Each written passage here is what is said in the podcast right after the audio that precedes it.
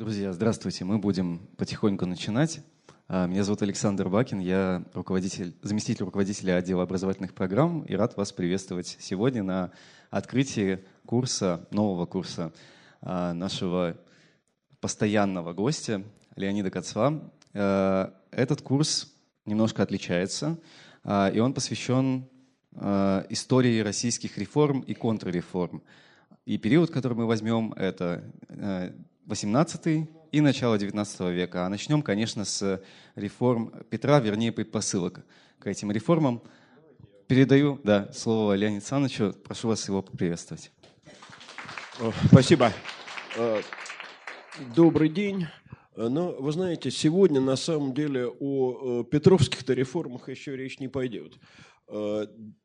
Э, хотя я не совсем осмотрительно назвал первую лекцию предпосылки и начало Петровских реформ, но действительно, вот когда я стал эту лекцию готовить, я понял, что речь должна пойти именно о предпосылках. Но сначала давайте несколько слов о том, почему мы решили такой вообще курс провести. Вот не последовательно российская история. Э, ну, когда-то э, я уже читал здесь политическую историю 20 э, века, потом немножко там было что-то о 19-м, потом начали сначала.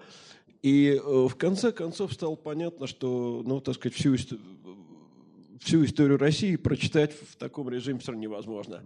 Это, знаете, занятие лет на 10. Но я, правда, заранее, с самого начала отказался от э, идеи вообще касаться внешней политики, потому что это совсем особый и по нынешним временам, к сожалению, очень скользкий сюжет. Вот. Но потом мне подумалось, что говорить, наверное, нужно прежде всего о том, как страна менялась, э, о том, какие попытки – Э, изменения страны предпринимались, и они оказывались далеко не всегда успешными. Э, и у меня было две идеи. Значит, одна – это э, вот история, так сказать, либеральной идеи в России. Может быть, когда-нибудь мы к этому вернемся. Пока э, вот захотелось поговорить э, именно о попытках преобразований, э, потому что в истории России реформы, причем реформы главным образом догоняющего характера, всегда играли очень большую роль. Ну, понимаете, сегодня лекция получится такая немножко теоретическая, и поэтому, может быть, с одной стороны, не слишком динамичная, а с другой стороны я постараюсь именно в силу этого ее не слишком затягивать. Ну, потому что вот такие теоретические вещи долго, может быть, слушать трудновато. Э, Причем это гораздо сложнее, как мне представляется, слушать, чем об этом рассказывать. Э, начать придется с терминологии. Вот что есть что. Потому что сам термин реформа, его тоже можно понимать на самом деле по-разному. Э, ну, давайте посмотрим, как, э, так сказать, официоз это определяет. Э, значит, реформа, преобразование, изменение, переустройство какой-либо стороны общественной жизни, порядков, институтов, учреждений, не уничтожающие основ существующей социальная структура. Формально нововведение любого содержания. Однако обычно реформой называют более-менее прогрессивное преобразование. Ну, вот это э, большая российская э, энциклопедия, точнее, энциклопедический словарь российский. Современный достаточно, 2003 года. Но э, если начать разбираться, то окажется, что самое фундаментальное понятие во всем том, что только что было сказано, само нуждается в очень э, серьезном анализе, и э, понимать его можно неоднозначно. Речь идет о понятии прогресс. Э, потому что если мы обратимся, ну, скажем, к учебникам, будь то школьным, будь то вузовским, то окажется, что критерий прогресса совершенно непонятен. Чаще всего, по крайней мере, в отечественной историографии так сложилось, критерием прогресса оказываются интересы государства. Вот с этой точки зрения наша изложение истории, традиционное для нашей науки и, самое главное, э, для популярной литературы, оно очень редко бывает, ну, как бы сказать, антропологическим, что ли, так теперь это принято называть, а если попросту, то оно не человекоцентрично, оно именно государствоцентрично. И, э, ну, я не знаю, насколько об этом задумываются школьники, я э, вспомин... или там студенты младших курсов, я вспоминаю себя э, на первом курсе. Э, вот на одной из первых лекций нам было сказано, что централизация государства вообще вещь-то далеко не всегда, так сказать, благоприятная для людей. И оборачивается она очень большими Э, потерями для общества с точки зрения э, формирования, скажем, деспотической государственной власти. Я э, прекрасно помню, что для меня, вчерашнего десятиклассника, это, в общем, было совершенно неожиданным объяснением, с которого началось во многом переосмысление понимания всего российского исторического процесса. Теперь вот о чем надо, э, так сказать, задуматься.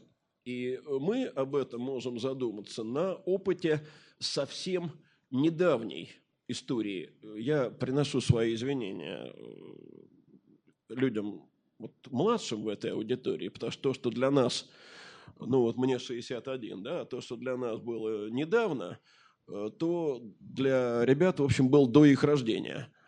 И знаете, моя мама, когда забывшись, начинала меня спрашивать, а ты помнишь, а речь шла о каких-нибудь сороковых годах. А я конца 50-х рождения. Фу, я забыл, что это было до исторического материализма. А, ну вот, понимаете, 90-е годы, это, в общем, с точки зрения истории нашей страны, было действительно совсем недавно. Так вот, да, и 80-е тоже – Э, так вот, понимаете, я о чем говорю? Я говорю о том, могут ли реформы быть только осознанными или неосознанными тоже. Э, потому что, э, во всяком случае, совершенно очевидно, что руководство Советского Союза, затевая так называемую перестройку, тех результатов, которые в итоге были получены, никак не предполагало. Но с другой стороны, э, все-таки, понимаете, реформы – это некие сознательные действия. Э, проводятся реформы не э, путем там, выхода масс на улицу на какие-то стихийные погромные митинги, а путем принятия законодательных актов. То есть это некоторая осознаваемая деятельность. Другой вопрос, что реформы могут быть непродуманными – и результаты их могут оказаться совершенно не теми, на которые реформатор рассчитывал. И вот, э, понимаете, я-то политику перестройки оцениваю положительно, и ее результаты оцениваю положительно. Но э, то, что ее инициаторы рассчитывали на совсем другие результаты и никак не предполагали, что в результате этой перестройки э, так сказать, прекратит свое существование Советский Союз, это тоже очевидно. Э, то есть э, между осознанными действиями и продуманными действиями все-таки тоже надо э, проводить э, определенные различия. И это не всегда совпадает. Э, ну, вот э, есть еще одно очень любопытное определение. Это определение, которое дал в свое время Александр Львович Янов, выдающийся российский философ и социолог. Он определял реформы как короткие фазы лихорадочной модернизационной активности. Короткие фазы лихорадочной модернизационной активности. Значит, в свою очередь мы пришли к еще одному понятию, понять модернизация. Значит, это понятие используется э, в исторической науке, в социологии, в философии истории очень широко. И чаще всего оно применяется к развивающимся странам. И к России тоже во многом как развивающейся стране. А, а, наш современник Андрей Николаевич Медушевский характеризует модернизацию следующим образом. Модернизация – это сознательная установка общества, а точнее его правящих классов и государства на восприятие достижений других, более передовых стран. А Э, как правило, мы понимаем модернизацию просто как переход от э, традиционного общества к современному обществу. Опять же, э, вот мы произнесли э, слова «традиционное общество». Ну, более-менее понятно. Наверное, речь идет об обществе аграрном э, с преобладанием э, сельскохозяйственных э, структур, сельскохозяйственного производства, сельского населения – Минуточку, а что такое общество современное? И какое общество считать современным? Э, тем более, что э, процесс идет, и то общество, которое было современным, ну, скажем, в начале 20 века, сегодня уже современным не является, потому что мы живем в обществе не индустриальном, а постиндустриальном. Ну, э, давайте посмотрим, так сказать, классику. Вот как определял общество традиционное и общество современное э, Макс Вебер. Э, Причем речь пойдет только о некоторых аспектах. Значит, с чего начинается характеристика традиционного общества? Не с экономики. Не с экономики, а с того, что господствует в умах. Обусловленность социальной организации и жизни – религиозными и мифологическими представлениями. Ну, одну минуточку, давайте мы немножко оглядимся вокруг себя. Вот э, в современности посмотрим. Во-первых, у нас э, сейчас неважно, оценивать мы это будем со знаком плюс или со знаком минус, но, как говорится, по модулю э, религиозность общества за последние лет 30 заметным образом возросла. Э, правда, сегодня этот э, рост э, общественной религиозности вроде бы замедляется и даже иногда приобретает обратное, так сказать, измерение, то есть он начинает снижаться.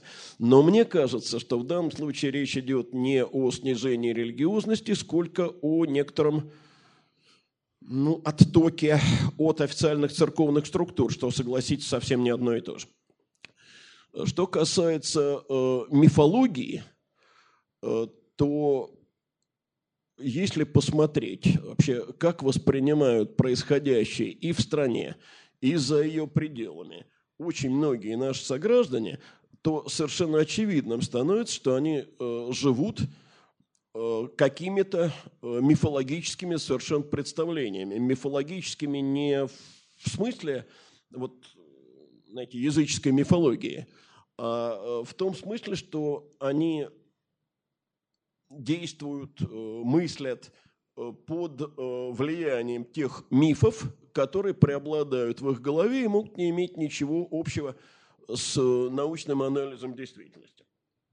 Далее. Ориентация не на научные, а на метафизические знания. То есть это прямо продолжает то, о чем я только что говорил – Далее, цикличность развития. Э, то есть э, повторение э, пройденного на том же уровне. Вы знаете, вот не так давно, примерно, да, меньше года назад, ну, мне пришлось давать одно интервью, и меня там спросили, вы какой предпочитаете, так сказать, картину исторического развития? Это колея или спираль? Я тогда ответил, что мне представляется, что это вообще очень похожие вещи, э, колея и спираль, и что нет в истории ни колеи, ни спирали, а есть ветвящаяся дорога. Э, но фокус состоит в том, что на этой дороге нет попятного движения. То есть э, можно пройти развилку, и каждый раз перед тобой будут новые, новые, новые развилки. но вернуться к пройденной развилке будет уже невозможно. Вот повторно войти в ту же, так сказать, реку событий действительно оказывается совершенно невозможно. А для общества, скажем, средневекового, иногда историки даже говорят о том, что истории как таковой для людей не было, потому что они жили э, в бесконечно повторяющемся на том же уровне цикле. Э, очень важная характеристика э, традиционного общества – это преобладание коллективных ценностей. Вот коллективистский характер общества и в связи с этим отсутствие Э, выделенной личности. То, о чем э, много раз э, говорилось и говорится, когда речь заходит о, скажем, средневековье или рубеже средневековья и нового времени. Дело в том, что, скажем, индивидуальная свобода не является ценностью средневекового общества и вообще общества традиционного.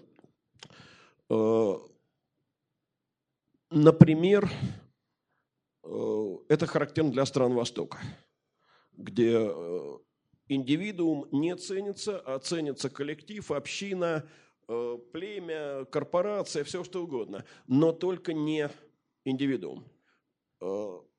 В западной культуре это совершенно иначе. Со всем этим связана еще одна характеристика традиционного общества – это авторитарный характер власти.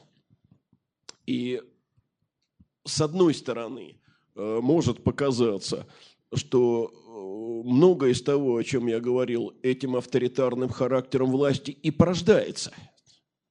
Э, потому что действительно авторитарная власть воздействует на общество таким образом, чтобы поддерживать именно его коллективистский, а не индивидуалистический характер. Но с другой стороны, вот знаете, слово, которое с 90-х годов стало немодным. Диалектика состоит как раз в том, что и сама авторитарная власть возникает именно на такой э, традиционалистической базе, потому что общество индивидуаль, индивидуалистическое, оно не терпит авторитарной власти.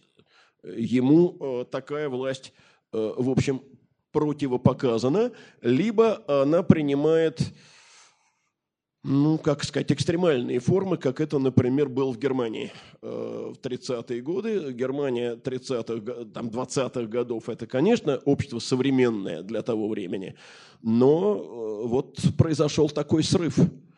И э, в истории такие срывы происходили в разных странах и в разные эпохи далеко не единожды. И, наконец, еще одна очень важная характеристика традиционного общества – это отсутствие – одного и того же закона для э, различных социальных групп. Э, условно говоря, э, для привилегированного сословия один закон, для крестьянской массы другой закон. Это то, что у нас во всякого рода политических дебатах последних лет любят передавать замечательные формулы друзьям все, остальным закон фокус состоит как раз в том, что закон разный. Или, по крайней мере, разное правоприменение. И, наконец, э, экономическая черта традиционного общества – это отсутствие или незначительность э, в экономике отложенного спроса. А теперь современное общество – Значит, прежде всего, это частная собственность на средства производства. Это э, база, без нее никакого современного общества не бывает. Э, далее, это э, свободное перемещение и продажа труда и капитала. Это свободный рынок. Это как раз универсальные законы. То есть законы, которые в равной степени касаются людей из разных социальных групп и слоев. И что очень важно, это, ну, о преобладании индивидуализма я уже говорил, но в связи с этим индивидуализмом неограниченное приобретательство, как мотивация экономического поведения с одной стороны, и как э, стимул для экономического развития с другой стороны. Вот э, я очень хорошо помню, э, как э, в советское время у нас любили высмеивать западную рекламу, э, которая вынуждает человека приобретать то, что ему, в общем, не так уж нужно. Но действительно реклама во многом э, двигатель э, экономического развития. А когда, так сказать, идеологические тиски немножко, так сказать, ослабели, то в одной, я уже сейчас не вспомню, как она называлась, это был конец 80-х годов, историко-экономической работе, мне пришлось прочитать такую вещь, что советская экономика, централизованная, административная, была эффективна в то время, когда ее задачей было одеть раздетого. А вот когда оказалось, что задача одевать одетого, э, то с этой задачей такая экономика не справилась совсем. И, в общем, именно потому, что это была экономика, характерная не для современного, а, конечно, для традиционного общества. Э, ну и еще, наверное, очень важной э, чертой современного общества является очень серьезная дифференциация труда. Вот она не была характерна для общества традиционного, где подавляющее большинство населения было занято э, в сфере сельского хозяйства, незначительное меньшинство в сфере ремесла или наемного труда в промышленности, а в современных условиях э, это, так сказать, резко меняется. Больше того, давайте посмотрим на наше общество. Вот э, если вспомнить, э, как выбиралась родителями карьера ребенку в советское время, значит, это могла быть государственная служба, которая, в общем, надо сказать, в позднесоветское время особенно престижна даже и не была. Э, это непременное высшее образование, а после этого высшего образования, э, ну, э, венцом творения была, понятное дело, наука. А потом оказалось, что есть другие сферы приложения. Например, широко понимаемый тот же бизнес – Э, которого э, и близко в советское время не было, а была советская торговля со всем тем, что ей сопутствовало. И э, вот с одной стороны, это было дело достаточно доходное, правда, не путем получения официальной зарплаты, а с другой стороны, в обществе крайне непрестижное, потому что создавалась атмосфера презрения к торгашеству. Это Э, молниеносно изменилось. Э, бизнес стал вполне, э, так сказать, благопристойным, почетным делом. А теперь давайте посмотрим.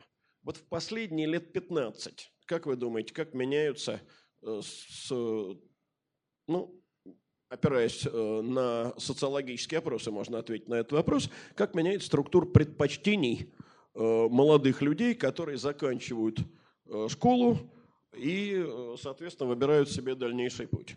Оказывается, в последние, ну, примерно 15 лет, может быть, чуть больше, стремительно растет э, престижность именно госслужбы. И столь же стремительно э, продолжает падать престижность науки и очень здорово упала престижность бизнеса. По-моему, совершенно понятно, почему, и даже в комментариях никаких не нуждается риски, э, с одной стороны, э, так сказать, слабое материальное обеспечение с другой стороны и определенная гарантированность и привилегированность с другой стороны. То есть на самом деле тоже происходит некоторое возвращение вот, э, к тем самым ценностям традиционного общества, что, в общем, достаточно тревожно. Так, если вдуматься всерьез. Ну, а теперь давайте все-таки мы от э, этих э, сугубо теоретических студий обратимся к тому, что э, предшествует более или менее близко эпохи Петровской модернизации.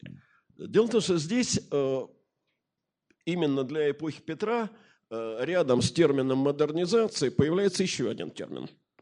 И термин этот – европеизация – Знаете, я никогда не забуду, я был э, молодой учитель, и ну, в издательство просвещения был такой, э, так сказать, мелкий бизнес. Ребят вроде меня привлекали к написанию рецензий, внутренних издательских рецензий на книжки, которые в издательстве шли. И вот досталось мне на рецензию книжка одной питерской учительницы, по-моему, тогда она уже была народный учитель, Э, вообще, формально это была книжка о школьных исторических вечерах. Там было много интересного, это можно было бы долго цитировать, но просто не сейчас. Э, но я вспоминаю, как там вот в сценарии вечера у нее беседуют государь Петр Алексеевич с ближайшим соратником Александром Даниловичем Меньшиковым. И э, Петр спрашивает Меньшикова, а как там дела у нас, Алексашка, с европеизацией? Я когда это место дочитал, э, так у меня рука сама пошла строчить. Книжка так и не вышла, слава тебе Господи. Э, вот. Но это понятно речь о том, как человек чувствует язык и эпоху. Э, а если всерьез, э, то именно для той эпохи европеизация вообще и пониматься-то должна именно как синоним модернизации. Э, потому что равнялся тогдашний мир и равнялась тогдашняя Россия, конечно, в первую очередь на Европу. Ну вот если говорить об анализе исторического развития нашей страны, то здесь существуют две большие историографические традиции – Первое ведет свое начало, с одной стороны, от Сергея Семеновича Уварова, э, Николаевского министра просвещения и автора э, теории официальной народности, с другой стороны, от славянофилов. И сводится к тому, что э, история России вообще принципиально отличается от истории Европы и вообще Запада широко понятого – Э, что это совершенно э, другая цивилизация, общего между ними ничего нет, и, соответственно, нет никаких общих закономерностей. Э, другая традиция идет примерно от той же эпохи, но, естественно, от западников. И основной посыл ее в том, что Россия проходит – тем же путем, что и Западная Европа, но с отставанием. Там можно спорить, каким было это отставание. 200 лет, 300 лет, 500 лет – это вопрос э, совершенно отдельный. Но, естественно, с этой позицией связано и представление о догоняющем развитии. Надо сказать, что я э, несколько раз э, сталкивался с очень таким возмущенно негативным отношением к самому этому понятию, догоняющее развитие. И мне представляется, что э, люди, которые вот так возмущались, они понимали это догоняющее развитие буквально.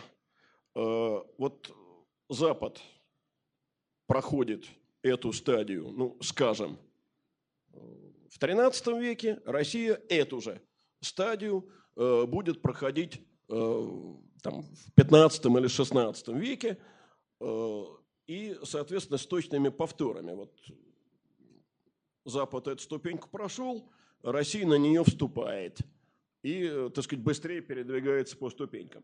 Этого никогда не было и быть этого не могло. Дело в том, что, понимаете, даже в такие, такие далекие эпохи, как 15 век э, или там 16-17, все-таки происходило взаимовлияние, и поэтому простого копирования более ранних элементов, естественно, не происходило. И поэтому в каждый момент своего исторического развития э, Россия несла в себе сочетание и специфических национальных черт, э, и общеевропейских черт – и элементов, э, встречающихся в истории не только Востока, но и Запада, причем в разные исторические периоды. Речь не идет о повторении буквальном того или иного исторического этапа, а речь идет о в целом следовании по западному пути.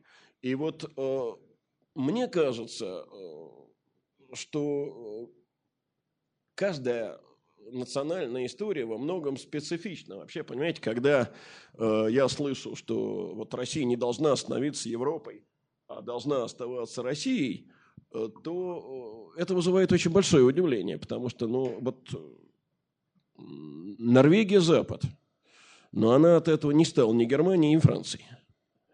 Э, и Италия – Запад, и Англия – Запад. Но развитие этих стран э, оставляет достаточно большой э, простор для национальной специфики. мне кажется, с Россией это также.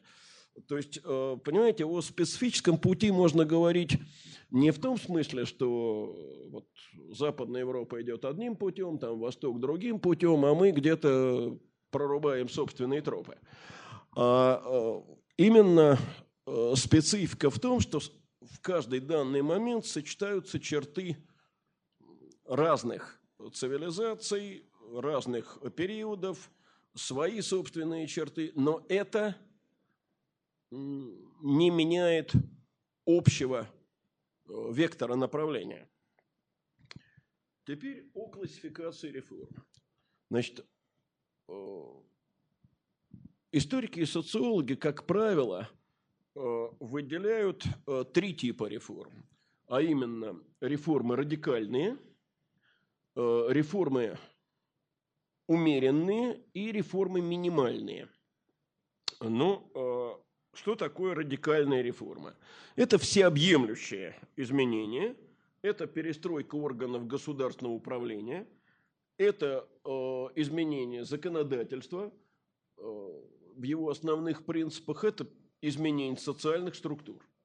Ну, наверное, в истории России – Э, к таким радикальным реформам можно отнести в первую очередь Петровские, о которых мы будем говорить вот довольно скором будущем.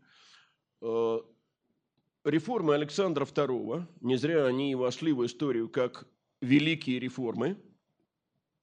А в новейшее время, я думаю, что, безусловно, радикальной реформой э, были реформы Гайдара – были ли в истории России какие-то нереализовавшиеся попытки радикальных реформ? Мне представляется, что э, таких попыток было как минимум две. Э, первое – это начало XIX века, э, попытка реформ Спиранского. Не случайно,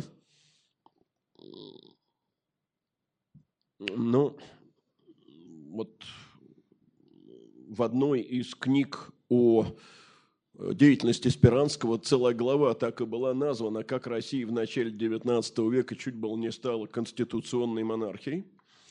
И вы знаете, я всегда вспоминаю еще один э, момент. Э, ну, это, что называется, вот байка из собственного опыта.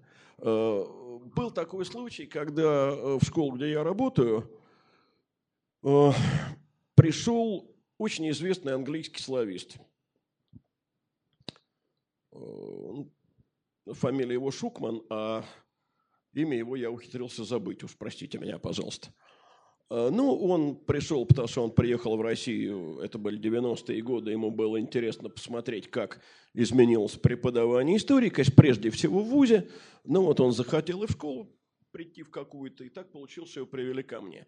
И мы в него вцепились э, буквально как клещ – с разных сторон, э, чтобы он сам выступил перед э, детьми. Ну, в конце концов, там не без приключений его удалось уговорить.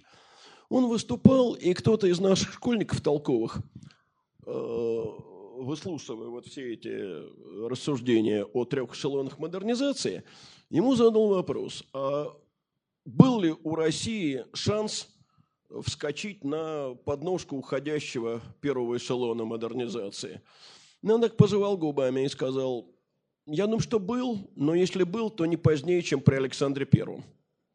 То есть вот как раз э, думаю, что он это связывал с э, реформами Спиранского.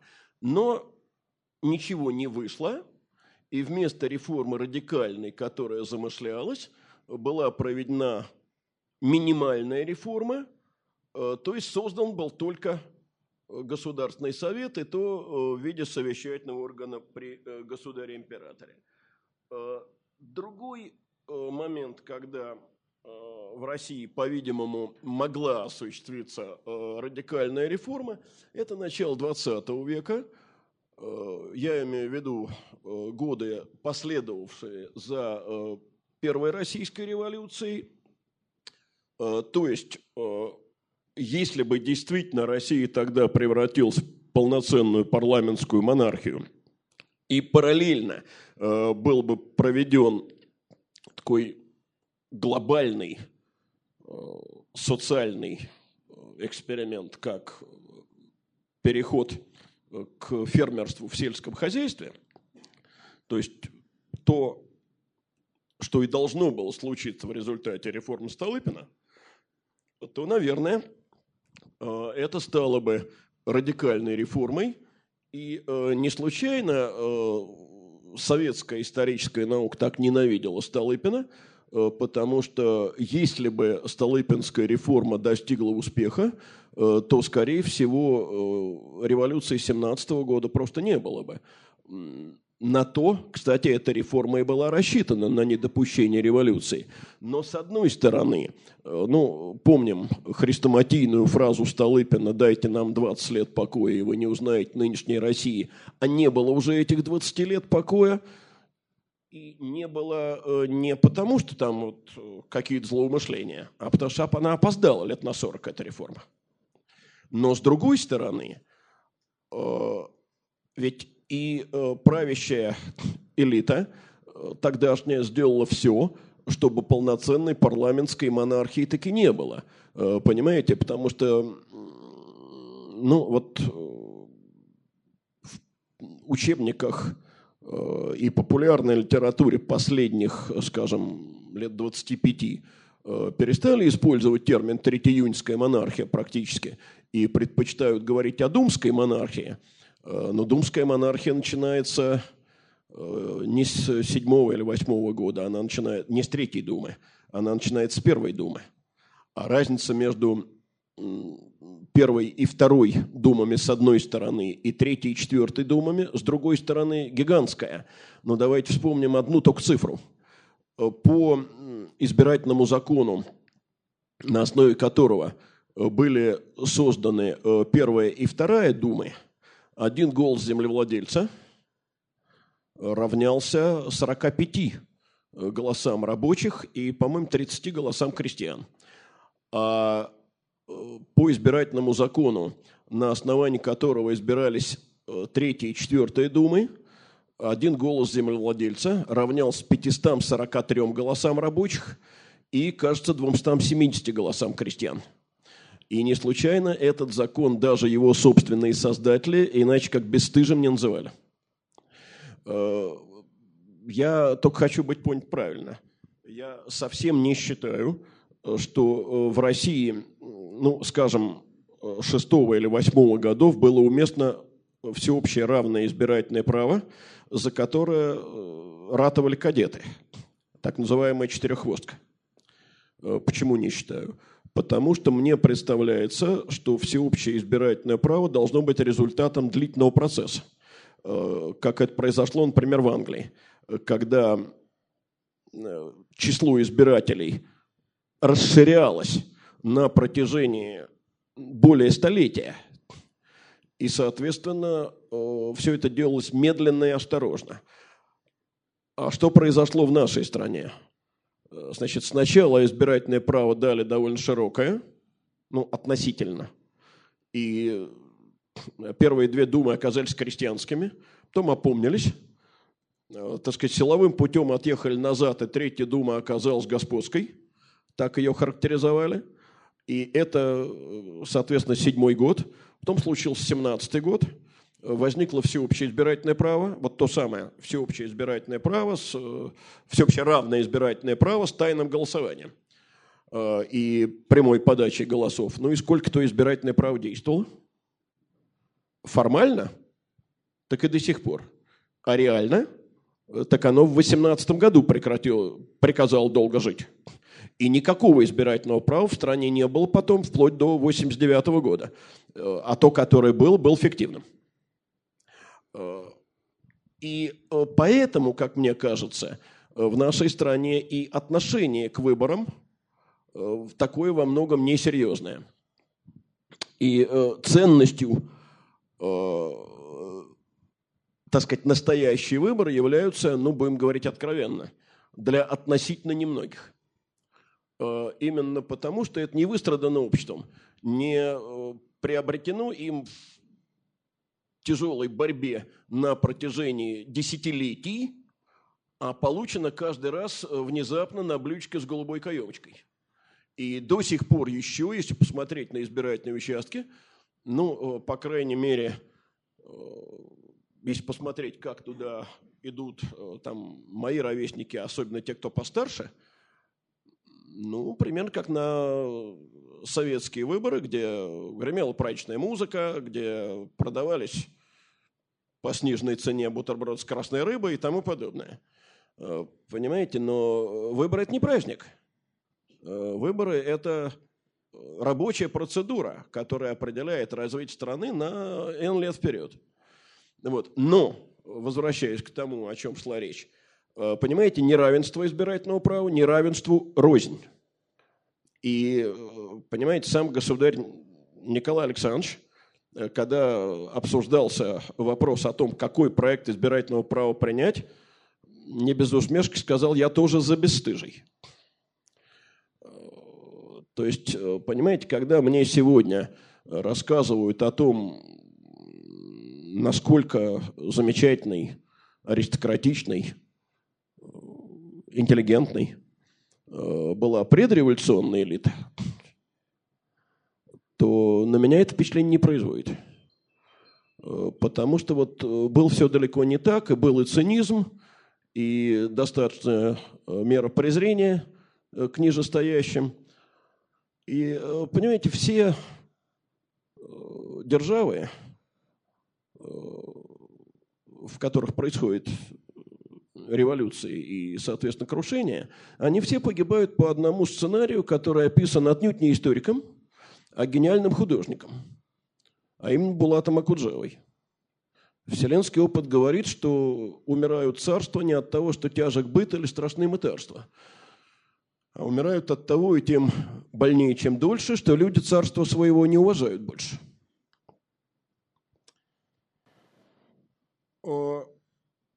И вот тут мы э, подходим уже совсем близко к э, Петровской реформе, но давайте все-таки еще несколько слов. Так вот, умеренные реформы чем отличаются от э, реформ радикальных? Умеренные реформы – это могут быть достаточно серьезные изменения в системе управления, в политике, в личном составе, так сказать, правящей верхушки – но они основных политических структур и интересов все-таки не затрагивают.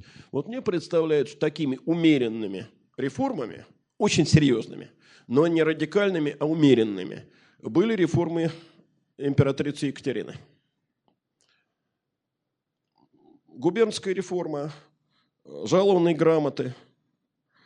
И, кстати, я об этом уже говорил как-то, когда был разговор о там, российских реформаторах, правда, это в Москве читалось, я знаю, что Екатерина всегда подчеркивала свою близость к Петру и всячески старалась продемонстрировать, что она является наследником Петра. Вспомните надпись на медном всаднике. Петро Примо, Катарина Секунда, Петру Первому, Екатерина Вторая – но на самом деле ее политика была во многих отношениях противоположна Петровской. Потому что Петр – это унификация и огосударствление тотальное, а Екатерина – это во многом разгосударствление. Но сейчас на этом останавливаться не будем. А, пример минимальных реформ. А вот а, таким, например, как мне кажется, был указ о вольных хлебопашцах. Гигантская задумка разрешить помещикам отпускать крепостных. Что вышло? До конца э, царствования Александра I полпроцента освободилось, за все время действия полтора процента. Понимаете, но есть известная поговорка, чтобы ты был такой умный, как моя жена потом, еще это называется умная лестница. Э, но э, вот я вспоминаю свой вступительный экзамен в институт. Мне как раз достался указ о вольных хлебопашцах. Я отвечаю, называю его реформой. А экзаменатор, я так понимаю, что я у него был, наверное, 15 за этот день. И ему уже все это до такой степени обрыдло и хотелось домой. И он мне таким усталым-усталым голосом говорит, да это не реформа. Ну, экзамен вступительный, я, значит, чую опасность. Говорю, да, я знаю, что по нему вышло на свободу там полпроцента, но меня кажется, это была все-таки попытка реформ. Да, это и не... По... Я говорю, нет, мне все-таки кажется, это попытка реформ, потому что вот задумывалось по-другому. А, ну, потом мне сказали три разных человека, что второго такого идиота они не видели никогда в жизни, потому что нашел место, где спорить и доказывать. Э, вот. Но мне повезло. В общем, был вполне умный, лояльный человек по другую сторону стола. И он это, видимо, скорее, э, так сказать, расценил как плюс, чем как минус. Но так вот я говорю, если бы я был такой умный, как сейчас, тогда, 44 года назад, то, наверное, я бы заговорил о минимальных реформах, там, умеренных реформах, но, увы. Еще один пример типичной минимальной реформы, а, собственно, продолжение указа о вольных хлебопашцах, указ об обязанных крестьянах 1842 года. А если в такие дали не уходить, а, так сказать, вспомнить, что было уже, ну вот, в нашей, наши дни, ну, можно вспомнить хотя бы школьную реформу 1983 что ли, или 4 кажется, год, 4 наверное, потому что это была э, реформа, э, предпринятая при Константине Устиновиче Черненко. Да, конечно, 84 год. Ну, совсем минимальная реформа. И так, начни сейчас вспоминать, а в чем она заключалась. Не в раз вспомнишь. Ну, в частности, во всяческой пропаганде трудового обучения – там, некоторые реформы Никиты Сергеевича Хрущева тоже, в общем, скорее пройдут э, по разряду минимальных, чем по разряду умеренных, если посмотреть на них в исторической перспективе. Так вот, Петровские реформы, еще раз повторю, одни из самых радикальных за всю российскую историю. Но дело в том, что... Э, вопрос у вас? Почему причисляю к радикальным? Скажу. Э, потому что э, реформа, э, которая освободила из рабства десятки миллионов людей и совершенно изменила все принципы формирования рынка труда, я уже не говорю о том, что за этой реформой последовало самая успешная за всю историю России вообще реформа, а именно судебная реформа 1864 года, э, которая создала, успешно создала в России э, независимый э, объективный суд, который так и действовал вплоть до 17 года. Реформа, которая создала самостоятельное земское самоуправление, реформа, которая перешла от э, рекрутчины э, к э, всеобщей воинской повинности, да, в моем представлении это, конечно, реформа, которая коренным образом изменила облик страны, и, соответственно, я действительно воспринимаю ее как реформу радикальную, а не умеренную. Вот. Но э, вернемся к, Пет, э, к петровским реформам. Действительно, это, конечно, реформы радикальные, со всех сторон, так сказать, переменившие страну. Но дело в том, что таким реформам, как правило, предшествует какой-то серьезный кризис. И вот тут возникает некое противоречие.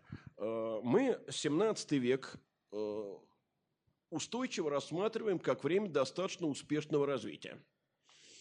Это и формирование российской мануфактурной промышленности, это и начало формирования всероссийского рынка, э, это и формирование э, российского абсолютизма и так далее. Но дело в том, что кризис-то не надо понимать обязательно как упадок. Кризис э, – это переход системы в новое качество или момент образования новой системы. То есть это может быть и спад – но это и э, момент развития. Э, кризис, в свою очередь, тоже может быть разным. И лишь постфактум мы понимаем, с каким кризисом мы имеем дело. Кризис может быть системным, и кризис может быть структурным. Э, ну, системный кризис действует во всех областях жизни, структурный в некоторых, но главное не в этом. А главное в том, что системный кризис разрешается путем уничтожения существующей системы, а структурный кризис путем ее перестройки и совершенствования.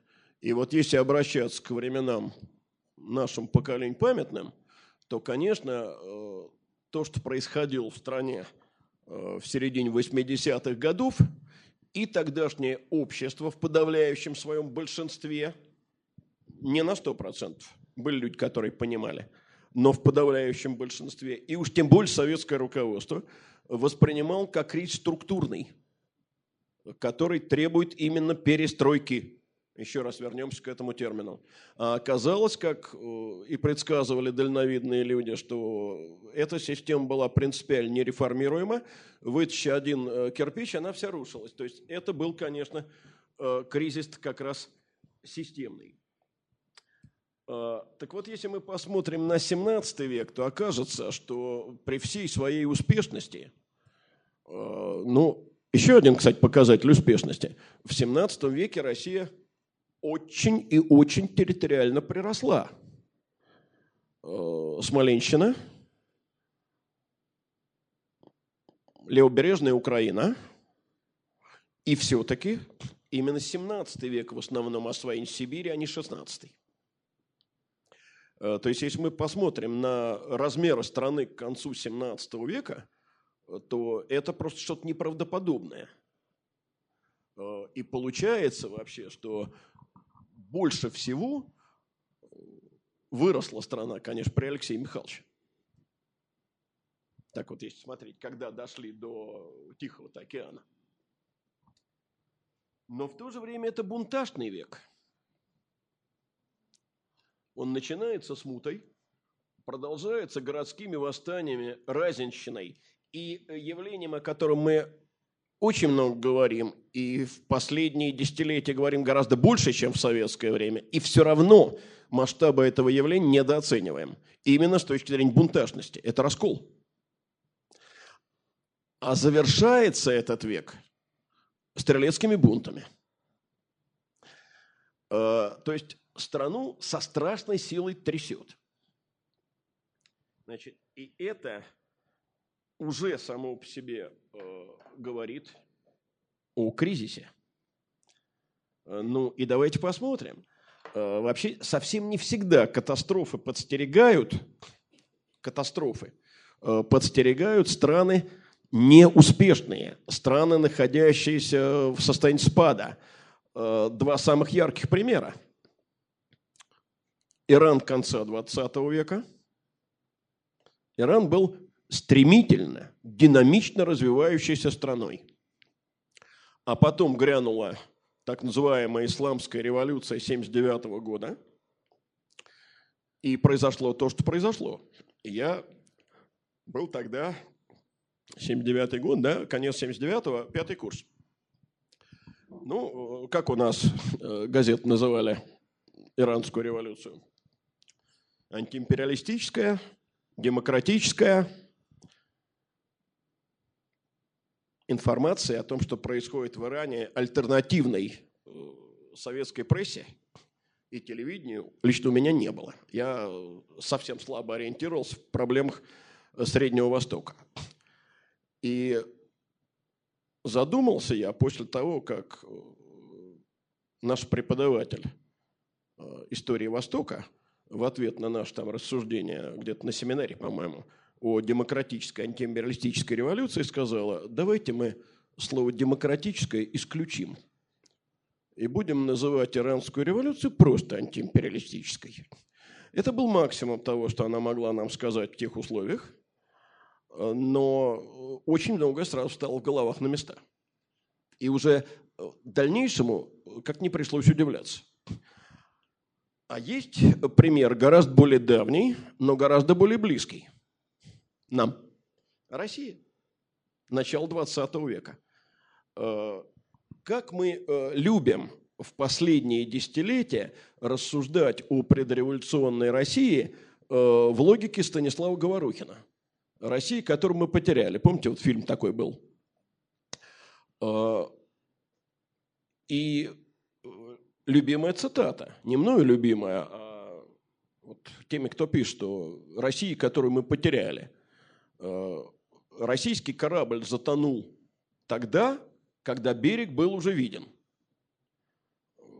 Кому принадлежат слова? Но у нас все э, афористические слова приписываются всегда э, либо Бисмарку, либо Черчиллю. Вот эти приписываются Черчиллю. Насколько это справедливо, я судить не возьмусь. Но дело в том, что, видимо, тоже есть закономерность, э, что в странах динамично развивающихся могут происходить такие катастрофы. В какой ситуации? когда эта динамичность порождает, ну, как сказать, диспропорции. Вот, э, вы знаете, один мой знакомый, который, кстати, написал в свое время отличный, очень интересный э, учебник российской истории, Игорь Иванович Долуцкий, ну, учебник этот потом по разным причинам, не имеющим отношения э, к академической проблематике, изъяли из преподавания. Но э, бог им судья. Э, так вот, еще когда до этого учебника было очень далеко, я был у Игоря Ивановича на открытом уроке. Ну, он человек значительно более такой резкий, чем я. Я более консервативен. И я помню, как он своим школьникам рисовал на доске динозавра. Вот э, крохотная голова этого диплодока – это были э, передовые корпорации, о которых мы очень много говорим. А огромное туловище – это была вот та э, российская толща, которая по-прежнему жила э, в состоянии архаики. Ровно по Некрасову. А там, во глубине России, там вековая тишина – Э, вот они, диспропорции. Эти диспропорции, в конце концов, и привели к 17 году. Э, точно так же, как в Иране к 1979 году привело то, э, что страна стремительно развивалась по западному пути, строились промышленные предприятия, наращивались вооружения, а население это в значительной степени не затрагивало.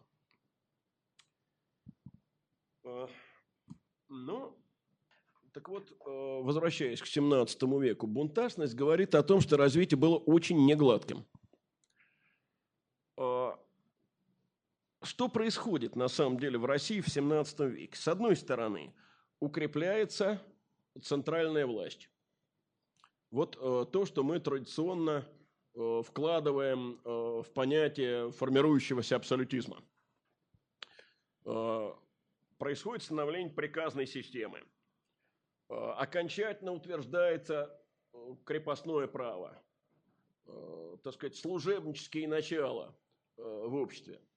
С другой стороны, все это происходит в борьбе с начатками сословного представительства.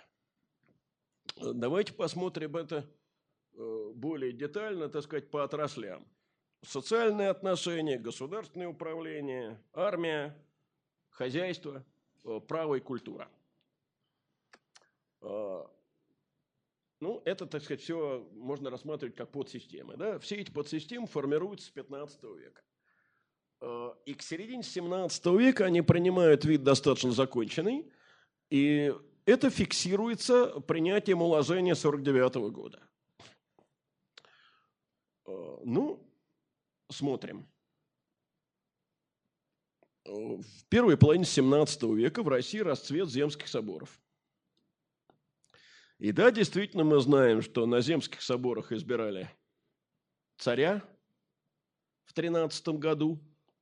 Э, земские соборы принимали законы и в 16 веке, и в 17. Но дело в том, что земские соборы никогда не были аналогом европейских парламентов. В чем разница принципиальная? Во-первых, они собирались нерегулярно. И собирались только тогда, когда государю приходил в голову их собрать.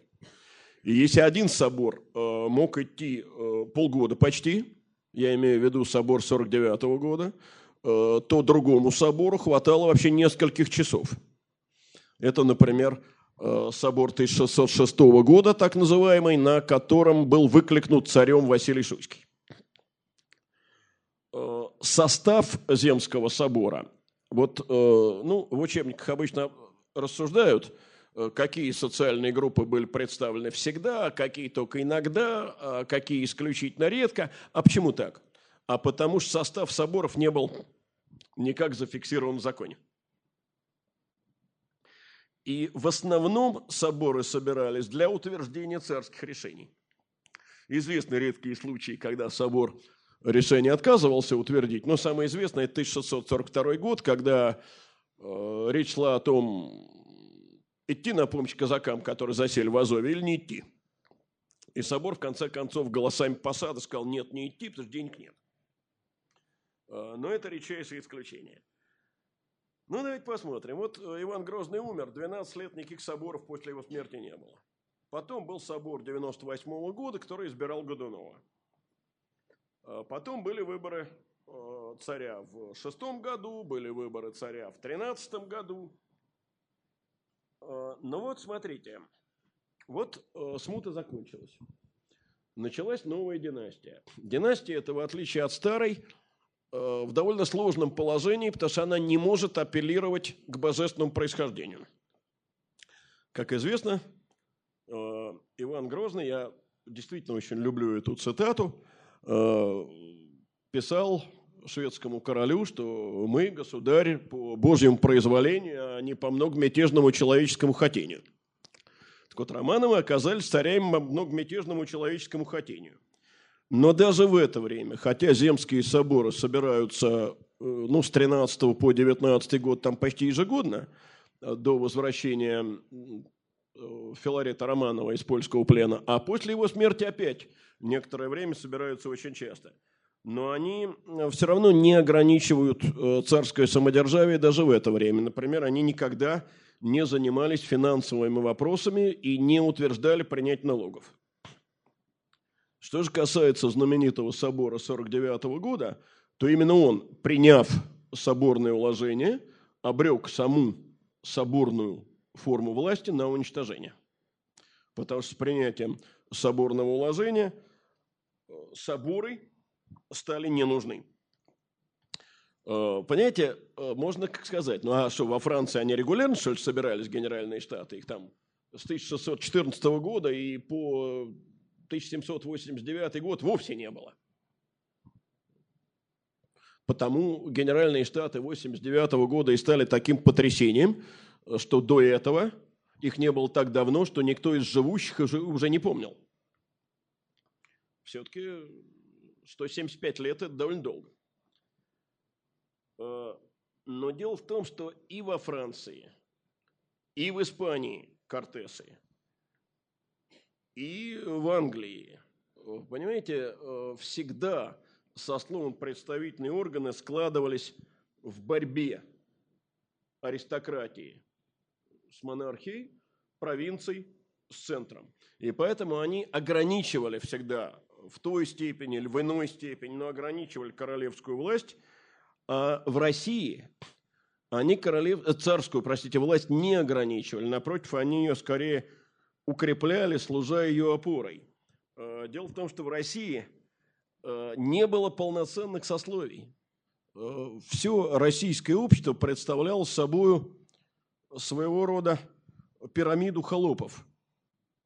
И в этом смысле Иван Грозный был прав, э, говоря э, уже в другом письме, письме Курбскому, «А жалуйте, есмя своих холопей вольны, а и казните вольны же».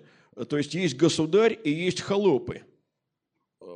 И знатнейший боярин с княжеским титулом все равно холоп. Понимаете, и поэтому говорить, как это до сих пор делается в большинстве учебников, и как это, к сожалению, зафиксировано в материалах единого госэкзамена о России первой половины XIX века как о сословно представительной монархии, оснований, э, мягко говоря, недостаточно. Э, понимаете, вот вы улыбнулись, когда я упомянул э, единый госэкзамен, ну и действительно, где ЕГЭ, а где наука, а дистанция между ними понятная. Но дело в том, что, понимаете, массовые исторические представления, э, они не наукой формируются, к сожалению, а популярной литературой и школой. Э, а о том, что Россию первой половины 17 века называть сословом представительной монархии ошибочно, об этом историки пишут уже очень давно, но только не меняется ничего. А почему ошибочно? Почему вот я говорю о том, что нет сословий? Э, понимаете, ну, понятно, сословие полноценное вообще появляется только э, после жалованных грамот Екатерины Великой, когда создаются органы сословного самоуправления. Но здесь дело не только э, в отсутствии органов сословного самоуправления, а в том, что сословие – это зафиксированные в законе наследственные обязанности, права и привилегии. Вернее, правильно было поставить так. Обязанности, привилегии и права. Но закона такого нет. Э, вообще в России очень слабо было развито право, и даже крупнейший правовой документ до Петровской эпохи, уложение 1649 э, года, э, носит сугубо казуальный характер.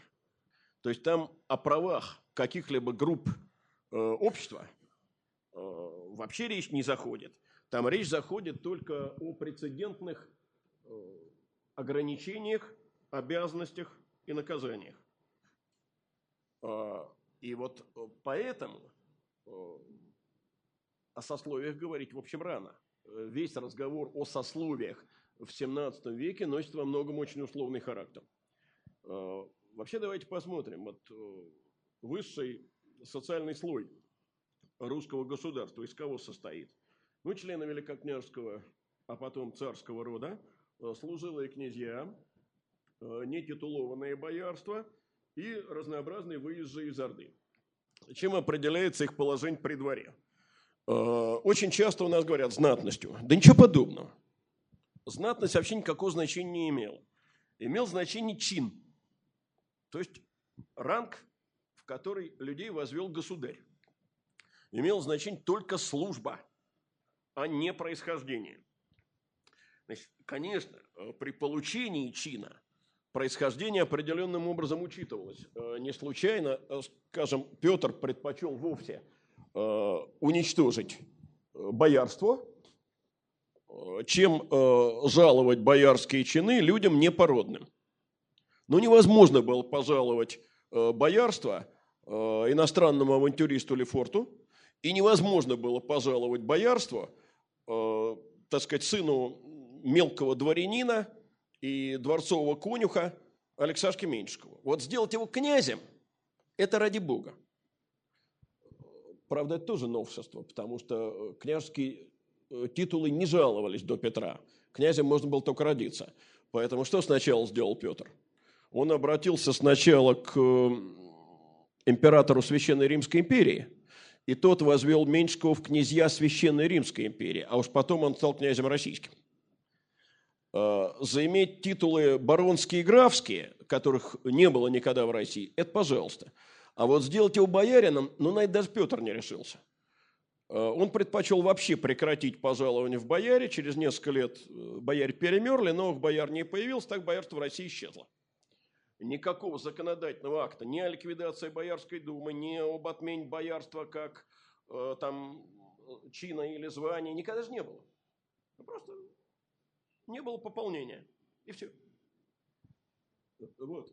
Но все-таки, вот мы очень часто говорим, боярский род, это что, все из этого рода боярами, что ли, становились? Да ничего подобного. Просто из этого рода боярства получали сравнительно многие. Но все равно государь жаловал боярство или не жаловал, наоборот. И, кстати, э, чины очень причудливо э, сочетались э, с должностями. Вот мы много говорим о местничестве, да? Но, например, к чинам местничество не имело никакого отношения. Местничество можно было по поводу должностей. Вот здесь местнический счет важен. Меня назначают там вот ниже его, а дед мой служил выше его дяди, ну и так далее. Не пойдет. Но к чинам это отношение не имеет. Чины государь жалует исключительно по э, собственной воле. И вот на протяжении 17 века э, в социальной организации служилых людей начинают происходить довольно заметные изменения. Ну, во-первых, сближаются поместье и вотчина. И вот то, что Петр сделает э, своим указом о единонаследии, э, когда он э, поместье и вотчину по существу уравняет и э, запретит дробить при передаче по наследству то и другое, это, конечно, серьезный волевой шаг, но этот волевой шаг был бы невозможен без сближения двух этих форм землевладения на протяжении предшествующего столетия. Раз. Второе. Очень сильно меняется расстояние, оно увеличивается. Расстояние между э, служилыми по отечеству и служилыми по прибору. Э, по прибору это стрельцы, городовые казаки, пушкари и вот всякая прочая служила мелкота, которая служит в основном не за землю, а за денежное жалование. И они потом в состав дворянства не войдут. Наконец, э, в 1982 году при старшем брате Петра, в последние месяцы его царствования, при Федоре Алексеевиче отменяется местничество. И, кстати, тогда же был создан проект, он, видимо, не реализовался потом, э, создание единых родословных росписей, куда все э, дворянские роды должны были быть э, включены. То есть это явное движение в сторону создания единого дворянского сословия. Но для того, чтобы этого добиться, нужно было пойти на шаг очень радикальный, а именно разрушить всю прежнюю систему деления по чинам. Нужно было вотчину и поместье уравнять законодательно. Вот почему я и говорю, что это подготовлено, но сделал только Петр. И, наконец, нужно было изменить э, всю систему органов управления и ее функционирования. А вот это как раз уже и была реформа радикальная кстати сказать, отмена местничества сама по себе проявление кризиса, потому что это уничтожение сложившейся э, на протяжении больше чем э, двух веков э, системы взаимоотношений в среде служилых людей. Кстати, очень интересный подход к местничеству предложил знаменитый культуролог советский Александр Михайлович Панченко – он написал о том, что отмена местничества – это, помимо всего прочего, законодательный отклик на проблему соревнований поколений. Но дело в том, что такая проблема в традиционной э, системе ценностей вообще и появиться-то не могла. Ее появление уже само по себе свидетельствует о том, что эта старая система ценностей распадается. Но Давайте еще раз о государственном управлении. Значит, смута преодолена, э, идет укрепление самодержавия.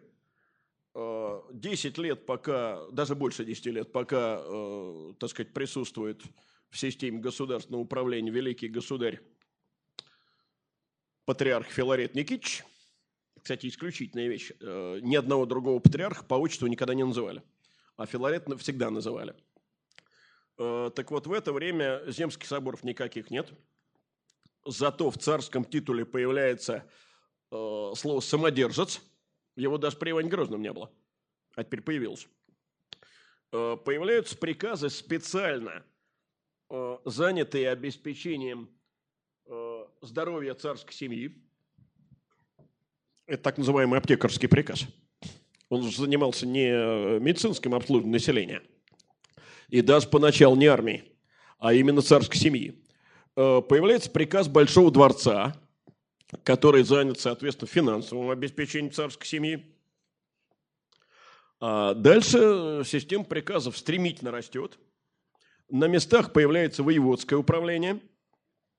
А, то есть земские учреждения, они изживаются и в центре, и на местах. Все земское самоуправление, ну, начиная с э, земских и губных старост, подчиняется воеводам. Земские соборы, как мы уже говорили, исчезают. То есть э, вот это э, приказное самодержавное начало торжествует.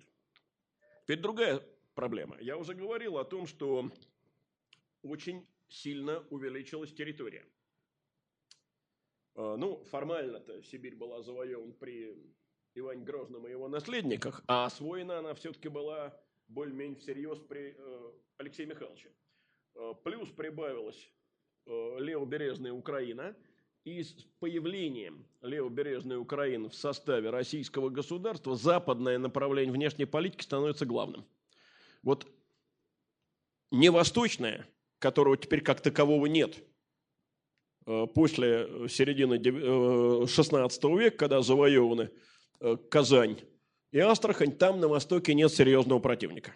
Не южная Крым, а все-таки западная. Вторая половина XVII века – это в основном борьба с Польшей и Швецией. То есть, понимаете, получается, что Россия сталкивается вплотную западноевропейскими странами. Почему это важно? А потому что в Западной Европе в 16-17 веке произошло явление, которое историки называют военной революцией. Именно в это время сформировались регулярные армии, в которых преобладала теперь уже не конница, а пехота, и присутствовала серьезная артиллерия. А, более того, эта военная революция оказала влияние на всю структуру э, западноевропейского общества. Э, в частности, очень ослабела роль старого дворянства. Часть этого дворянства теперь служила э, в армии, но уже на наемной основе. Э, часть э, перешла на гражданскую службу, влилась в разряд чиновничества, а часть вообще службу покинула. Исчезли так называемые частные армии, которые для средневековья были очень характерны. Э, вооруженные силы теперь подчиняются только монарху. Соответственно, роль аристократии слабеет, роль монархии увеличивается, без этого абсолютизм не понять. Э, государственный аппарат в связи с этим же э, очень резко возрастает. Против этих новых армий российское дворянское ополчение бесполезно, бессильно абсолютно. Вспомним, э, когда э, в России э, разражается смута, и надо как-то решать вопрос с нашествием Лжедмитрия II, что делает Василий Шуйский? Да, это ошибка оказалась потом с политической точки зрения. Но что он делает? Он обращается к Швеции с просьбой прислать войска. Сколько было тех шведских войск? Ну, по разным данным, отряд э, якобы Далагарди составлял от 5 до 15 тысяч человек. Но он в столкновениях сыграл решающую роль. Э, другое дело, что шведы не пошли дальше Твери, но их присутствие сразу позволило Скопину-Шуйскому одержать несколько побед. Э, так сказать, опыт этот учтен, и уже в конце 20-х годов при Михаиле Федоровиче э, начинается создание полков нового строя. Ну, мы знаем полки солдатские, то есть пехотные, знаем полки рейтарские, то есть конные, а были еще полки драгунские. Драгуны – это такая, такой своеобразный род войск. Это не конница изначально, это потом они станут конницей, а изначально это пехота, посаженная на лошадей. Э, то есть это войска, которые могут сражаться в конном строю и в пешем строю. Э, потом это не получится, и вот эта спешенная кавалерия окажется неэффективной, и драгуны станут еще одним э, подвидом кавалерии. Но это потом. Значит, для чего эти полки формируются в конце 20-х годов? Ну, Смоленская война впереди. Смоленская война кончилась неудачей, о полках этих на время забыли. В 50-е годы они начинают формироваться вновь, но уже э, в расчете на действия против Крыма. Значит, и именно тогда начинаются первые рекрутские наборы. Их на самом деле так никто не называл, конечно. И термин э, рекрутский набор появится при Петре. Но в 1658-60 годах Э, были проведены первые наборы даточных людей. Одного человека подайте в армию от 20, ну или там 25 дворов, в зависимости от ситуации. То есть именно это была первая попытка создать регулярную армию, на которой Петр, конечно, в дальнейшем во многом основывается. Значит, со всем этим старая дворянская корпорация, старая система службы – начинает приходить в упадок. Ну вот мы говорим о дворянском ополчении. И э, больше того, если обратиться, скажем, э, к знаменитому роману Алексея Толстого «Петр I», э, то так и думаешь, что вся допетровская армия – это поместное ополчение плюс стрельцы. Но на самом деле численность поместного ополчения к началу 80-х годов по сравнению с серединой 17 века падает в два раза – Именно потому, что, э, очевидно, это неэффективно. То есть, конечно, это реформы модернизационные, но это реформы недостаточные. И э, русско-шведская война 1654-66 годов это показала. Прошу прощения, это русско-польской войны я назвал даты, конечно – 54-66 годы, а шведская война внутри, там 56-61 годы, Кардисским миром закончилась, несмотря на значительное численное превосходство русских войск, ничего добыть в Прибалтике не удалось, и главную задачу вернуться к морю э, решить тоже не удалось.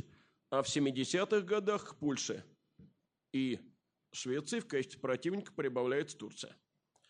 Э, ну, турецкая армия вполне, так сказать, архаична, но у нее другой недостаток с точки зрения российских полководцев. Туркам ничего не стоит собрать там, 1150, 1200, так. Под Чигирином турецкая армия была 200-тысячной. Значит, э, нужно против нее бороться тоже качественно. Нужно создавать регулярную, хорошо оснащенную армию. Для создания такой армии как раз и нужна радикальная реформа. Дальше. Присоединена Украина. Значит, я э, сразу прошу э, никаких аналогий с сегодняшним днем не предполагать в том, что я сейчас буду говорить. Э, но дело в том, что политическая традиция Украины отличалась от политической традиции России категорически.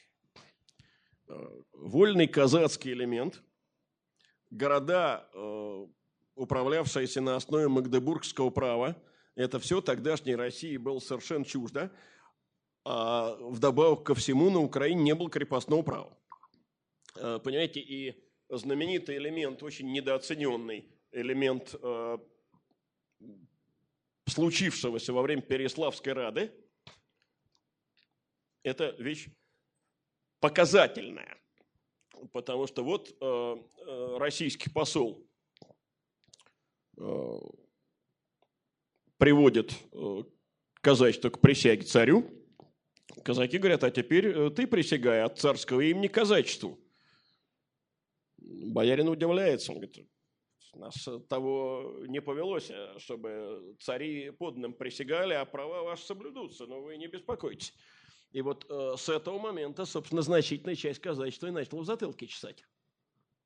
Что не сделали ли мы оплошку? Дальнейшие события показали, что сделали, но поздно было. Э, понимаете, но сама обстановка вопроса. Они хотят взаимной присяги. для московского представителя это совершенно какая-то дикость. И Украина формально вошла в состав э, московской державы на правах очень значительной автономии. Э, там и выборность Гетмана, и свои законы, и свои налоги. Это все очень быстро перестало соблюдаться Россией, конечно. Но даже пока это соблюдалось, э, очень многие были недовольны, и поворот гетманщины назад к Польше и поиски Э, союза с ханом были весьма серьезные. Э, вот мне уж приходилось в прошлом году говорить о том, что да, ведь ни один гетман не остался до конца верен России. Э, даже Хмельницкий, который уж абсолютно имеет репутацию пророссийского деятеля, и он в конце жизни говорит, дитки, треба отступить от царя, будем под бусурманским государем. Ну, это же не может, э, так сказать, такой, знаете, ген измены быть в гетманской крови. Значит, искать надо э, причины вне совпадения российской политики и на Украине и украинской политической традиции. И э, вот все это вместе и ставит э, российскую власть перед необходимостью радикальной реформы. Э, создания нового аппарата – Теперь, что касается экономики. Мы, еще раз повторю, по поводу российского 17 века говорим всегда в мажорных тонах. Тут и мануфактура, тут и превращение ремесла в мелкотоварное производство, э, тут и рынок. И да, это успешное развитие. Но успех успеху рознь. Э, понимаете, это что-то вроде старые задачки про Ахиллеса, который никогда не догонит черепаху. А, потому что, да, Россия развивалась успешно, но темпы этого успешного развития для преодоления вот этого зазора в 200-300 лет были абсолютно недостаточны. И более того, они были недостаточны не только для того, чтобы преодолеть этот разрыв, но и для того, чтобы его сократить. Потому что Запад тоже в это время достаточно успешно развивается. Э, понимаете, но не будем все-таки забывать, что в 17 веке, во всяком случае до э, эпохи Петра Великого, там до 90-х годов, э, число одновременно работавших в России мануфактур никогда не превышало 15. 15. И не надо думать, что на каждой такой мануфактуре там работало по 3000 работников. В основном это число измерялось десятками. Что касается сельского хозяйства, это все-таки главная отрасль, то здесь вообще никаких изменений не происходит, э, кроме роста э, площади обрабатываемых земель. И поэтому очень многие историки говорят о том, что при всем этом успешном развитии России к концу 17 года начала грозить судьба, ну если не Китая, то Османской империи. И последнее – и это последнее, может быть, самое важное. Это духовный кризис. А, вот опять же, мы говорим о 17 веке, и э, тон наших учебников вполне мажорный, и справедливо мажорный. Это век обмерщения, век появления парсуны, э, век э, появления многих разнообразных жанров русской литературы, век очень интересных явлений в архитектуре русской. Все это так. А, но что такое обмерщение? Обмерщение – это противостояние светской культуры и культуры церковной. И понимаете, мы э, даже не представляем, вот нам, э, людям 21 века, э, это, как мне кажется, невозможно представить. Вот я на себя примериваю, я умом это, в общем, понимаю, а представить не могу. Знаете, это страна, в которой до 17 века светская культура отсутствовала начисто. Вот ее просто не было. Вся русская литература церковная и вся русская литература деперсонализирована. Мы же ни одного автора не знаем. вот до 17 столетия. Э, Парсуна, вот вне церковная живопись, она на самом деле ну, ближе к концу 17 века появляется. Скульптуры нет. Театра нет. Вот мы говорим, что первый театр появился э, при дворе Алексея Михайловича. Это правда. Но, во-первых, у этого театра, как правило, был один, вот в скобках прописью один зритель, государь, и еще одна зрительница, за занавеской присутствовавшая, э, царица Наталья Кирилловна. Но не будем забывать о другом. Это театр в России, но это не российский театр, потому что это играют немецкие труппы. И они играют по-немецки, а толмач переводит. Что они там себе играют? Э, грамотных групп населения две. Это приказные, их на всю Россию там около двух тысяч, и часть священслужителей. Я подчеркиваю, часть. Не все русские священники были грамотными, а низшие церковнослужители были неграмотными поголовно. Отсюда, кстати, э, такая острота раскола. Богословия собственного нет. И это, по крайней мере, э, так сказать, в начале 17 века. Между тем, э, сравним это с ситуацией в Европе. Вот пишет знаменитый французский историк Легов в Европе учение и преподавание наук стали ремеслом, одним из многочисленных видов деятельности, которые были специализированы э, в городской жизни. А в России что? А в России нет системы образования. Ее, в принципе, не существует. Вот сети начальных школ, где бы учили грамоте, нет. Грамоте учат при монастырях, в монастырских школах э, будущих священников, дьячков, ну и приказных там же заодно. Ничего похожего на европейские университеты нет и близко. А как? А Славяно-Греко-Латинская академия знаменитая? Да, она есть. Только основана она в середине 90-х годов 17 столетия учеными-греками. И греки эти, в конце концов, вышиблены из России, потому что они преподавать затеяли не только славяну и греко, но и латинский. И это церковному руководству очень сильно не понравилось. Значит, э, чем отличается структура населения русского города от структуры э, западноевропейского города? Ученых нет, преподавателей нет, студентов и школяров нет. Э, значит, вот что я имею в виду, говоря, не было системы образования. Я имею в виду, что получить образование даже в размере начальной школы можно только в индивидуальном порядке. Вот система, сложившаяся э, получения образования ну, определенным хотя бы социальным слоем, не существует. Науки нет. И ее нет физически.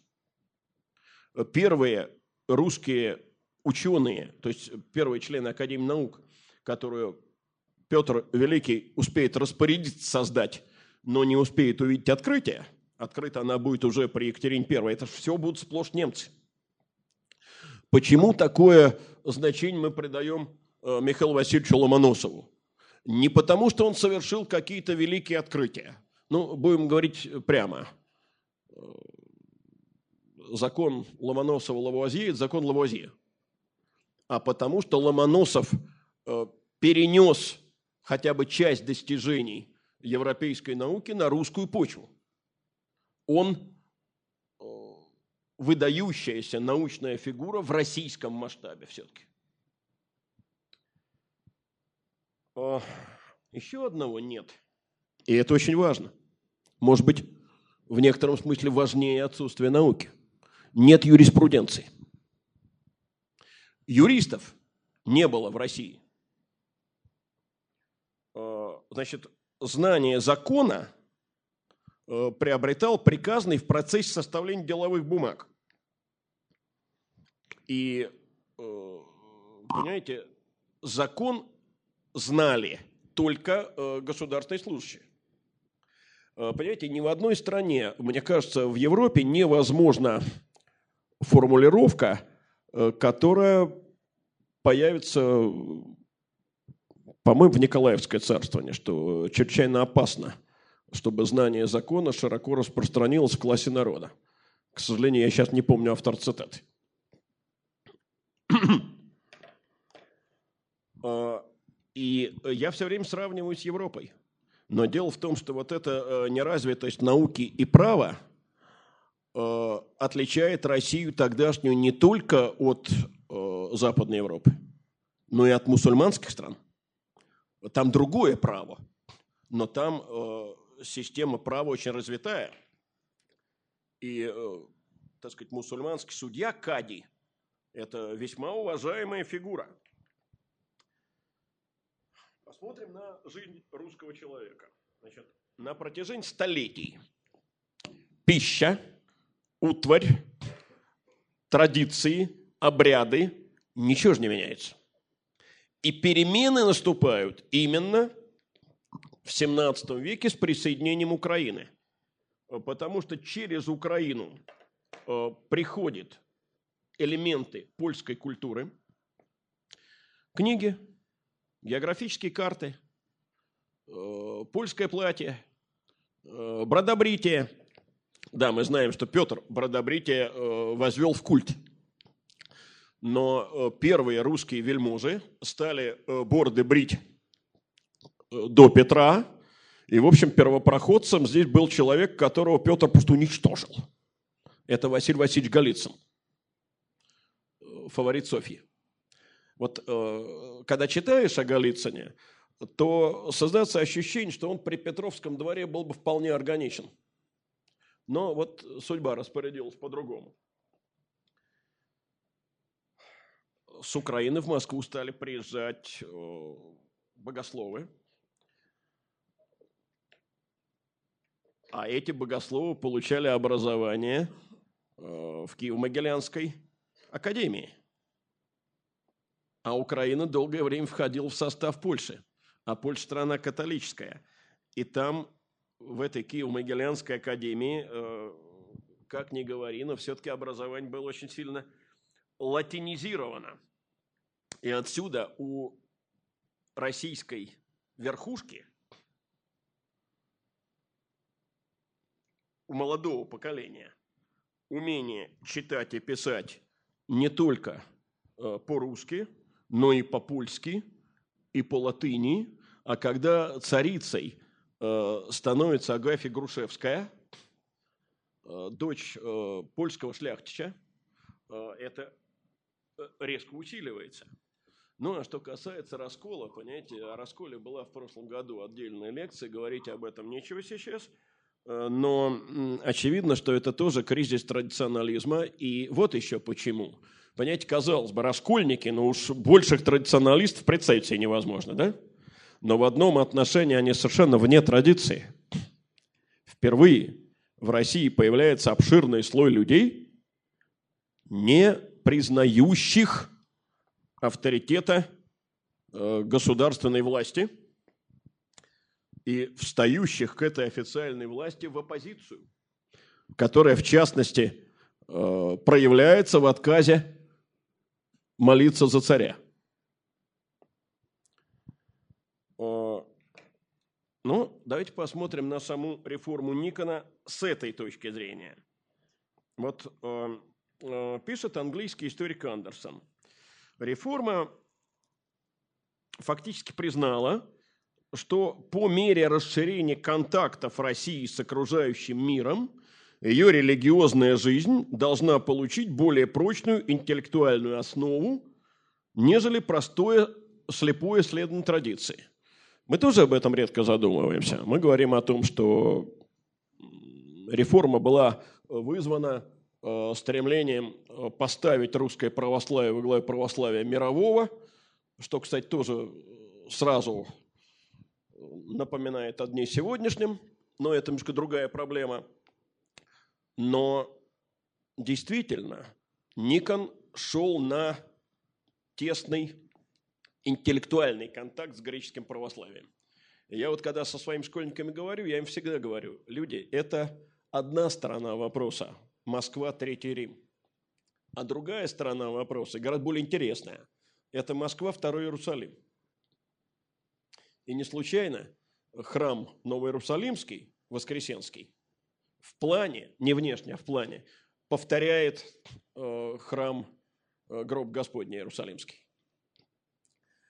Э, но для того, чтобы сделать Москву вторым Иерусалимом, и для того, чтобы сделать Москву третьим Римом, нужно было разобраться с противоречиями с греческим православием и, в частности, принять это греческое богословие, в отличие от русского, очень развитое. А с другой стороны, с другой стороны, по словам того же Андерсона, эта реформа означала победу э, такого отношения к церковным делам, которое было до определенной степени рациональным, над традиционным и по преимуществу некритичным. Э, понимаете, и э, в результате эта реформа во многом старые консервативные ценности стала подрывать. Это что же нужно учитывать? Э, значит, напряженность в отношениях между государством и церковью выросла очень резко. Закончилось это, как мы знаем, тем, что церковь подчинилась светской власти, и это подчинение произошло после падения Никона, а завершилось все это синодом и секуляризацией при э, Екатерине II. Надо сказать, что все это происходило все очень непросто. Вот все эти новые явления в русской культуре вызывали серьезнейшую оппозицию. Э, например, к концу царствования Алексея Михайловича появляются указы, которые европейское платье запрещают, бритье бород запрещают, короткие стрижки запрещают, курение табака запрещают. Это все то, что потом Петр будет разрешать. Но раз это потребовалось запретить, мы же понимаем, значит, это уже распространялось, и это не один там Василий Васильевич Голицын, который бороду бреет, ради него указ принимать не станут ради одного, а это более или менее э, широкое явление. И как только Алексей Михайловича не становится, уже при Федоре, все это возвращается. А дальше Софья – Слушайте, а это что такое? Уж это просто разрыв с традицией. Женщина во главе государства. Уж большего кризиса традиционализм представить себе невозможно. Очень часто э, в реформах Софьи и Голицына видят альтернативу реформам Петровским, потому что действительно это были реформы, направленные и на укрепление законодательства, и на укрепление промышленности, и на объединение дворянства, и на совершенствование армии. А ведь как хочется найти альтернативу петровским реформам. Ведь э, при э, Петре Великом Россия ходила, ну, если по колено в крови, то это еще, наверное, довольно мягко. Вот э, исследования Евгения Викторовича Анисимова показали колоссальную убыль населения в результате петровских реформ. Но дело в том, что все реформы первых Романовых от э, Михаила Федоровича и до Софьи – это реформы умеренные. И, э, понимаете, вот тут очень сложно на самом деле сказать, имели ли эти реформы шанс на окончательный успех, или все-таки Россия стояла перед необходимостью проведения э, реформы радикальный, потому что кризис этот был системным. Вот на этом я сегодня и закончу.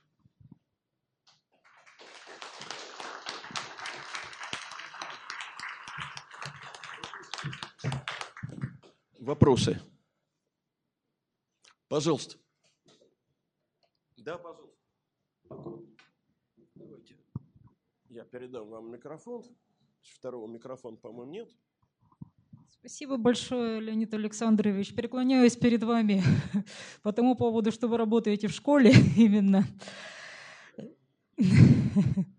Школе, в школе все-таки еще, еще не, неосознанный выбор изучения истории. Так, э, в более старшем возрасте люди, люди более серьезные, как правило. Ну, ну, замечательно. С другой стороны, в юном возрасте усваивается все гораздо лучше.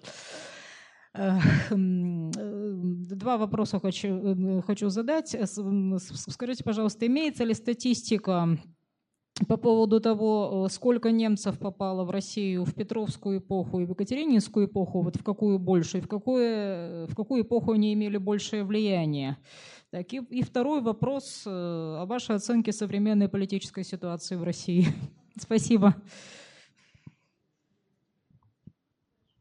Э, давайте я сначала отвечу на второй вопрос, потому что это очень просто и коротко я оцениваю современную политическую ситуацию в России как отвратительную. А после этого буду отвечать на первый вопрос. Э, вы знаете, мне не приходилось видеть статистики, она, наверное, есть. Мне не приходилось видеть статистики, которая бы сопоставляла э, немцев в России при Петре и при Екатерине, но э, это вообще трудно сравниваемые вещи, потому что, понимаете, при Екатерине немцы в России – это преимущественно российские подданные. Это лифлянская, эстлянская, курлянская, э, немецкая, э, так сказать, общность. А вот приходилось мне видеть другую статистику, и, на мой взгляд, очень интересную. Это статистика, э, которая сопоставляет не просто число немцев, это невозможно, а число немцев на офицерских и генеральских должностях э, в российской армии и флоте при Петре и при Анне Иоанновне. Почему э, при Анне Иоанновне? Потому что, как известно, Берон царил при Анне, он сущий был жандарм. Сидели мы как в Анне, при нем дасготербарм. Э, то есть вот Бероновщина легендарная. Так вот, совершенно очевидно, что при Петре, во всяком случае, ближе к ну, во второй половине его царствования, немцев на этих должностях больше, чем при Анне Иоанновне.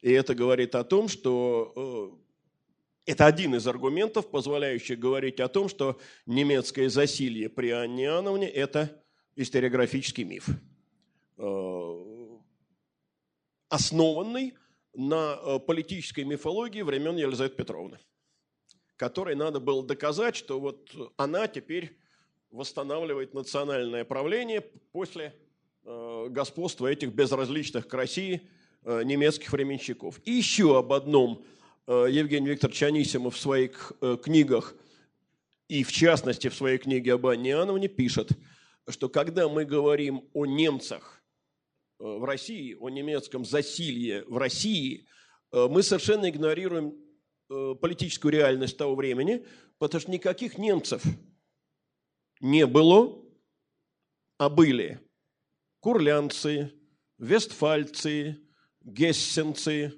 э, саксонцы и так далее. И они соперничали и острейшим образом враждовали между собой, в том числе и в России, абсолютно не воспринимая себя как единую немецкую корпорацию. Еще вопрос. Дайте, пожалуйста, оценку. Дайте, пожалуйста, оценку Косыгинской реформе. Ну, короткую, минимальную. Э, значит, по замыслу э, реформа умеренная, конечно, а по исполнению, ну, вы знаете, я думаю, что больше минимальная, чем умеренная. Э, почему реформа умеренная по замыслу? Потому что планировалось реформировать только достаточно узкую сферу, а именно, прежде всего, так сказать, экономический механизм в промышленности, э, но и только. А почему я говорю, что получилась реформа минимальная? Потому что, ну, хорошо известно, что уже, э, по крайней мере, в годы девятой пятилетки, э, напомню вам, что девятая пятилетка – это 71-75 годы, фактически реформа стала сворачиваться, и от того хозрасчета, который был намечен, на практике ничего не осталось. Э, реальное возвращение к принципам Косыгинской реформы, ну, с некоторым продвижением, вперед произошло уже в год перестройки.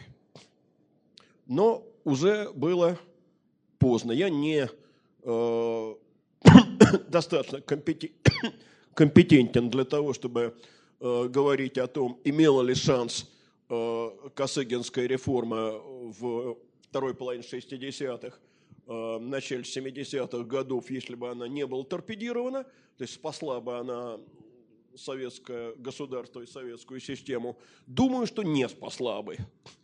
Э, потому что требовались реформы гораздо более э, серьезные. Но, во всяком случае, вот я вспоминаю э, некоторые статьи перестроечной еще эпохи, которые ну, для старших здесь присутствующих хрестоматийно знакомы, а молодому поколению не знаком совсем, потому что давно забыты. Так вот, э, я имею в виду статью э, Ханина и Селюнина, которая называлась «Лукавая цифра». Тогда она прогремела э, на батом. И в этой статье, в частности, доказывалось, на мой взгляд, достаточно обоснованно, что относительная успешность восьмой пятилетки была связана не столько с применением Косыгинской реформы, сколько с тем, что произошел, вернее, начался э, возврат к управлению через министерство, а система управления через э, совнархозы э, разрушалась.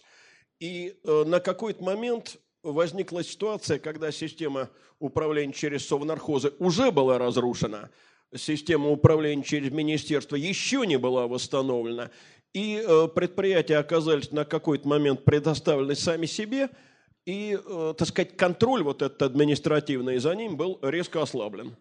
Ну, э, понимаете, поскольку каждый э, человек подсознательно сравнивает с той сферой, в которой он занят, я вам могу сказать, что, так сказать, для системы образования, вот с точки зрения ее развития, наиболее интересными, не скажу вот абсолютно наиболее успешными, нет, а наиболее интересными. Были 70-е годы, э, 90-е, конечно, простите, годы, я оговорился из-за того, что о 70-х годах шла речь, 90-е годы, э, когда возможен был эксперимент, когда ослаблен был контроль, э, когда э, возникла вариативность учебной литературы и методов преподавания, ну а дальше все как всегда. Еще вопросы? Тогда спасибо.